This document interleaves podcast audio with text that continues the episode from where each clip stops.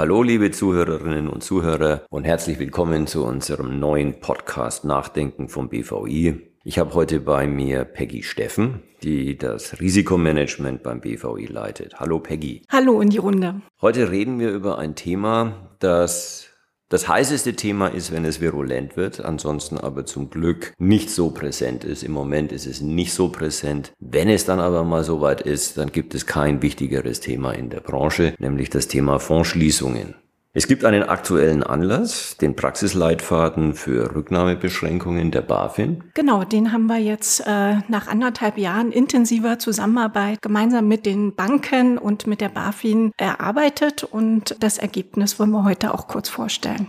Ja, lassen Sie uns erstmal einen Blick in die Vergangenheit werfen. Wir hatten ja das erste Mal Fondsschließungen 2006 im Bereich der offenen Immobilienfonds. Dann ging es im Jahr 2007 schon weiter mit den ABS-Fonds. Die Immobilienfonds haben sich dann nochmal krisenhaft zugespitzt im Jahr 2009 und 10, so dass wir dann 2011 ins Gesetz Halte- und Kündigungsfristen für offene Immobilienfonds bekommen haben. Genau, und wir haben auch im Bereich Wertpapierfonds damals auch schon gemeinsam mit der BaFin Standards erarbeitet, damals noch über die sogenannten Inf-Emma-Risk, also über die Anforderungen an das Risikomanagement und dort standen auch schon strenge Anforderungen an das Liquiditätsmanagement auch von Wertpapierfonds drin. Ja, genau. Also da haben wir dann ja schon die ersten Liquiditätsmanagement-Instrumente bekommen. Das ist ganz wichtig auch mit Blick auf den Verbraucherschutz, denn wenn es nur zwei Optionen gibt, Nämlich entweder der Fonds bleibt offen oder der Fonds wird geschlossen und nichts dazwischen. Dann kann es eben so kommen, dass wenn es keine Möglichkeiten gibt, die Liquidität des Fonds zu managen, am Ende der Fonds geschlossen werden muss, wie damals eben in den genannten Fällen, und der Anleger nicht an sein Geld herankommt, was natürlich große Folgen hat und weder für den Anbieter noch für den Anleger eine erfreuliche Tatsache darstellt. Was wir auch im Gesetz schon immer haben, sind Rücknahmeabschläge. Auch das gibt's ja schon, äh, schon immer. Äh, wie lief es eigentlich im, im März letzten Jahres, als es Corona-bedingt diese starken Kursverluste im März gegeben hat? Wir konnten hier europaweit schon beobachten, dass gerade im Bereich der Immobilienfonds in UK es zu Schließungen kam, gerade im offenen Immobilienfondsbereich und auch in den skandinavischen Ländern im Rentenfondsbereich waren Schließungen zu beobachten. In Deutschland sind wir sehr, sehr klimpflich davon gekommen. Also da hat sich gezeigt, dass die gerade im Immobilienfondsbereich die Halt- und Kündigungsfristen sich bewährt haben als Liquiditätssteuerungsinstrument und auch die Wertpapierfonds sind ganz gut durch die Krise gekommen insgesamt. Naja, aber es gab schon eine Krise und wir hatten ja auch täglich Gespräche mit der BaFin. Deswegen. Richtig. Also es wurde schon sehr intensiv beobachtet und Ausfluss dessen ist auch ein wöchentliches Reporting an die BaFin. Das heißt, die Fondsgesellschaften müssen auch immer noch heute wöchentlich berichten, wie ist die Liquiditätssituation in den Fonds, damit auch die BaFin ganz genau hinschauen kann, äh, wo sie möglicherweise eingreifen kann. Ja, aber es zeigt eben auch, die Sicherungsmechanismen haben gegriffen. Es hat also funktioniert. Jetzt mit Blick auf den Praxisleitfaden. Ich glaube, 2017 war es, als wir begonnen haben mit mit BMF und BaFin zu verhandeln? Genau, Ausfluss war damals die IOSCO-Leitlinien zu den Liquiditätsmanagement-Instrumenten. Äh, da hatte die IOSCO mal eine Umfrage gemacht in den Ländern und hat dort festgestellt, dass dort einige Länder schon sehr weit sind. Und in Deutschland ist dann auch das Bedürfnis entstanden, sich auch mit dem Thema zu befassen. Und wir haben dann gemeinsam mit Experten aus dem Mitgliederkreis, mit der BaFin, dem BMF und der Bundesbank zusammengesessen und haben diskutiert, was fehlte noch im gesamten Werkzeugkasten Kosten und sind dann drauf gekommen, wir hätten gern noch Swing Pricing, wir hätten gern noch Rücknahmefristen und wir hätten auch gerne Rücknahmebeschränkungen, das sogenannte Gating. Side Pockets war damals auch im Gespräch. Side Pockets, das sind Instrumente, wo man sozusagen liquide Instrumente abspaltet aus dem Fonds und dann mit dem Anleger noch besondere Rücknahmebedingungen für die abgespaltenen Assets äh, vereinbart. Dafür bestand kein Bedürfnis, weil das Instrumente sind, die eher in illiquiden Assets genutzt genutzt werden, also Fonds, Immobilienfonds, wo wir ja jetzt schon besondere Instrumente haben, so dass wir dann eben gemeinsam gesagt haben, wir brauchen Gating, wir brauchen Rücknahmefristen und wir brauchen Swingpreise. Ja, ich kann mich noch erinnern, die Side Pockets sind damals bei den offenen Immobilienfonds diskutiert worden, sind aber auch nicht gekommen, also genau. sind nicht zugelassen worden damals von der BaFin. Ja, der deutsche Instrumentenkasten, der deutsche Werkzeugkasten war damals ziemlich leer, 2017. Und wir haben das auch als Wettbewerbsnachteil gegenüber anderen Standorten wie beispielsweise Luxemburg betrachtet. Weshalb wir es ja sehr begrüßt haben, dass wir gemeinsam mit BMF und BaFin den Werkzeugkasten füllen konnten. Und die BaFin, das müssen wir an der Stelle auch mal sagen, die war in dieser Sache sehr hilfreich. Die hat also da mit uns sehr gut kooperiert. Das waren sehr, sehr konstruktive Gespräche in vier Arbeitskreisen, die auch relativ zügig vorangegangen sind. Und dann stockte leider das gesamte Verfahren. Es, genau, da äh, waren wir ja eigentlich fertig. Ja. Oder der Entwurf war fertig. Wir hatten also einen Entwurf mit den drei wichtigsten Liquiditätsmanagement-Instrumenten, nämlich den Rücknahmefristen, dem Swing Pricing und den Rücknahmebeschränkungen, also dem Gating. Und dann ist erstmal nichts passiert. Das BMF hat gedacht, es könne noch so lange warten, bis ich ein Gesetz an anbietet, an das man das dranhängen kann und es würde ja nicht so eilig sein.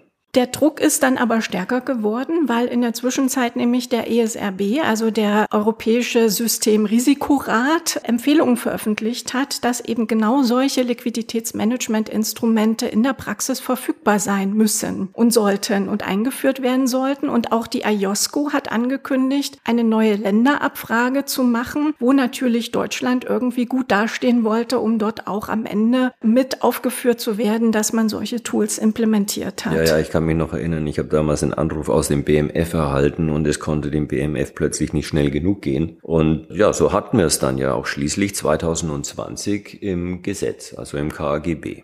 Genau, das war ein ziemliches Ad-Hoc-Verfahren, was angeknüpft wurde an ein bereits bestehendes Gesetz. Und die Praxis war dann natürlich konfrontiert, dass wir diese Tools haben, äh, mitten in die Krise hinein sozusagen. Und dass man jetzt aber Lösungen finden muss, diese Tools auch zu implementieren. Und das war nicht nur eine Anforderung, die sich an die Kapitalverwaltungsgesellschaften gerichtet hat, sondern weil wir wollten auch eine Lösung finden, die in der Praxis funktioniert. Wir mussten eben auch die Verwahrstellen und die Depot führenden Stellen Vertriebsstellen mit einbinden. Weil wenn man solche Instrumente äh, aktivieren möchte, dann muss man eben auch äh, das automatisiert und standardisiert im Massengeschäft der Publikumsfonds irgendwie bewerkstelligen. Ja klar, weil der Vertrieb muss ja eben dann den Kunden auch managen und die Verwahrstelle muss ja ohnehin involviert sein. Also insofern geht es nicht im Alleingang der Fondsgesellschaften, sondern es war schon ein größeres Projekt. Reden wir mal ganz kurz über die drei Instrumente. Also erstens Rücknahmefristen. Ich denke, das ist ähnlich wie die Kündigungsfrist bei den offenen Immobilienfonds zu betrachten. Das ist ein Instrument, da muss man mal abwarten, wie sich das in der Praxis durchsetzen wird, weil das ist tatsächlich eine dauerhafte Maßnahme, wo letztendlich im Fonds in den Anlagebedingungen festgelegt wird, dass der Anleger seine Anteile eben nur einmal im Monat oder eben zweimal im Monat zurückgeben darf. Und das gilt in jedem Fall und nicht nur ausnahmsweise in der Liquiditätssituation. Und es gilt auch mit diesen Vorgaben, einmal im Monat oder zweimal im Monat. Monat? Bis zu vier Wochen, also bis zu einem Monat kann man sozusagen das festlegen. Das kann man individuell bestimmen, okay. wie häufig das ist. Die Fondsgesellschaft schreibt in die Anlagebedingungen hinein, dass nur monatlich die Anteile zurückgegeben werden dürfen. Genau.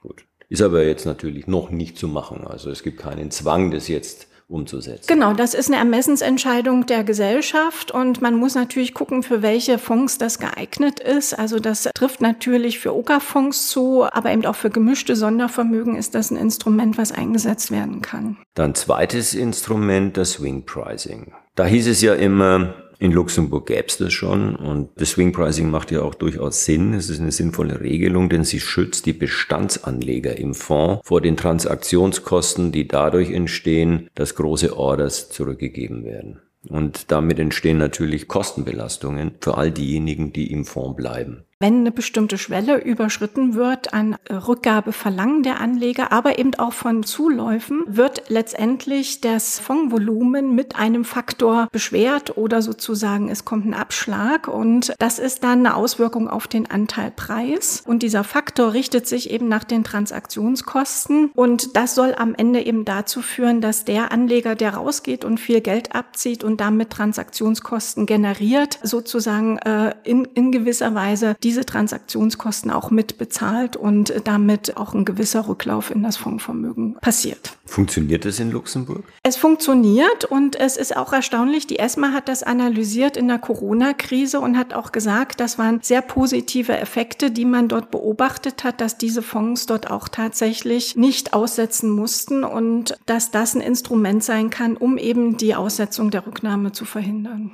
Und jetzt machen wir das in Deutschland auch. Was wir nur nicht gemacht haben in Deutschland, wir haben jetzt keinen Praxisleitfaden für Swing Pricing entwickelt, weil eben schon in der Praxis solche Methoden existieren, weil man das kennt aus Luxemburg oder aus Irland. Das mhm. heißt, die, die Gesellschaften, die das einführen möchten, die haben dort schon Systeme, die man nutzen kann und insofern kann man darauf aufbauen. Und es bedarf im Prinzip eigentlich auch nur eine Abstimmung mit der Verwahrstelle, die ja dann auch für die Ausgabe- und Rücknahmepreise dann auch mit zuständig ist. Aber man darf es nicht unterschätzen, es ist schon ein komplexes Verfahren, was sich auf die Anteilpreise dann am Ende auswirkt. Und was man vielleicht noch sagen muss, es wird beim Swing Pricing auch immer nur ein Anteilpreis äh, veröffentlicht. Also immer nur der geschwungene Anteilpreis ist dann der, der dann auch die Wertentwicklung des Fonds bestimmt und der dann auch dem Anleger ja. gegenüber veröffentlicht wird. Ja, genau. Praxisleitfaden haben wir jetzt aber zum dritten Instrument, nämlich den Rücknahmebeschränkungen. Wie funktionieren die? Die Rücknahmebeschränkungen sollen sozusagen als milderes Mittel die Aussetzung verhindern. Das heißt, die Fondsgesellschaft hat erstmal ein Ermessen zu entscheiden, ob sie sowas einführen möchte. Das Ermessen ist im Prinzip so ein bisschen beschränkt, weil die BaFin erwartet, dass grundsätzlich alle OGA-Fonds solche Rücknahmebeschränkungen einführen. Es gibt bestimmte Ausnahmefälle, wo das nicht der Fall sein soll, zum Beispiel bei ETFs. Da kann man durchaus dazu kommen, dass das dort kein Instrument ist. Also eine Rücknahmebeschränkung heißt, die Fondsgesellschaft beschränkt die Rücknahme. Das heißt, sie nimmt nicht die ganze Order des Kunden auf, sondern nur einen Teil. Genau, also es funktioniert so, dass die Fondsgesellschaft einen Schwellenwert festlegt, wie viel Rückgabeverlangen sozusagen eingehen, um dieses Gate zu aktivieren oder aktivieren zu können. Also angenommen, wir haben eine Schwelle von 10 Prozent festgelegt und an einem Tag äh, gehen aber 20 Prozent Rücknahmeverlangen ein. Dann habe ich die Möglichkeit, nochmal beurteilen zu können, habe ich genug Liquidität, um diese 20 auszahlen zu können. Und wenn ich das nicht nicht habe, kann ich dann diese Entscheidung treffen. Ich aktiviere jetzt dieses Gate und das hat dann die Folge, dass wir uns hier für Deutschland für eine sogenannte Pro-Rata-Lösung mit Verfall der Restorder verständigt haben. Das heißt, am Ende der Anleger bekommt dann nur ein Teil sozusagen seines Rückgabeverlangens zurück. Ähm, also der Anleger möchte 100 zurückgeben. Die Fondsgesellschaft nimmt aber nur 60 an. Was passiert dann mit den 40? Die 40, die verfallen, weil es ist ja dann der Verfall der Restorder und das, was übrig bleibt an Liquidität, das wird nach einer Quote dann verteilt auf alle Anleger mhm. gleichermaßen. Und der Anleger muss dann, wenn er die 40 auch wieder loswerden möchte, eben eine neue Order Richtig. Abgeben. Und das Ganze geht äh, bis zu 15 Tage, wo man das durchziehen kann, um eben dann genügend Liquidität zu beschaffen, dass man dann wieder in eine bessere Situation hineinkommt. Wie machen die Luxemburger das?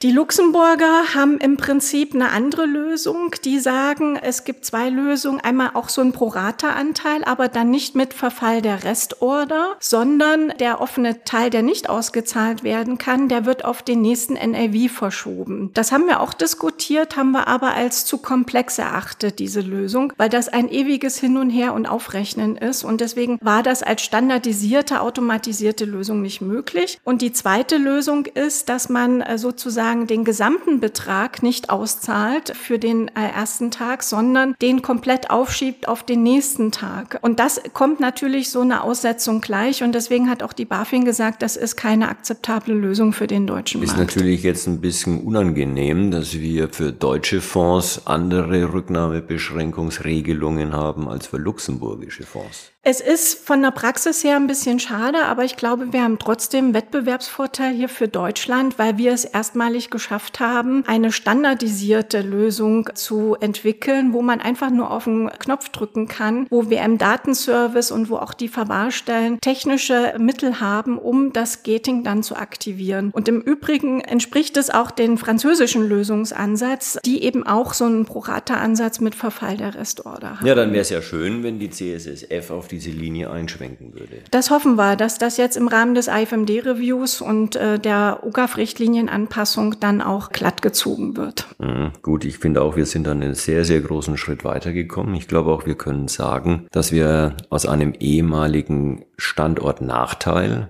nämlich dem relativ leeren Werkzeugkasten, jetzt einen Standortvorteil gemacht haben. Nicht nur dadurch, dass die Werkzeuge da sind, sondern dass wir auch sie sehr praxisnah umsetzen können. Genau. Gut, Frau Steffen, dann hoffe ich mal, dass das alles Theorie bleibt, dass wir diese schönen Werkzeuge, die wir da entwickelt haben, nie brauchen werden, denn das Letzte, was wir alle wollen, ist, dass es zu Liquiditätsengpässen in den Fonds kommt. Damit sind wir am Ende. Ich bedanke mich für Ihre Aufmerksamkeit und bis zum nächsten Mal. Tschüss.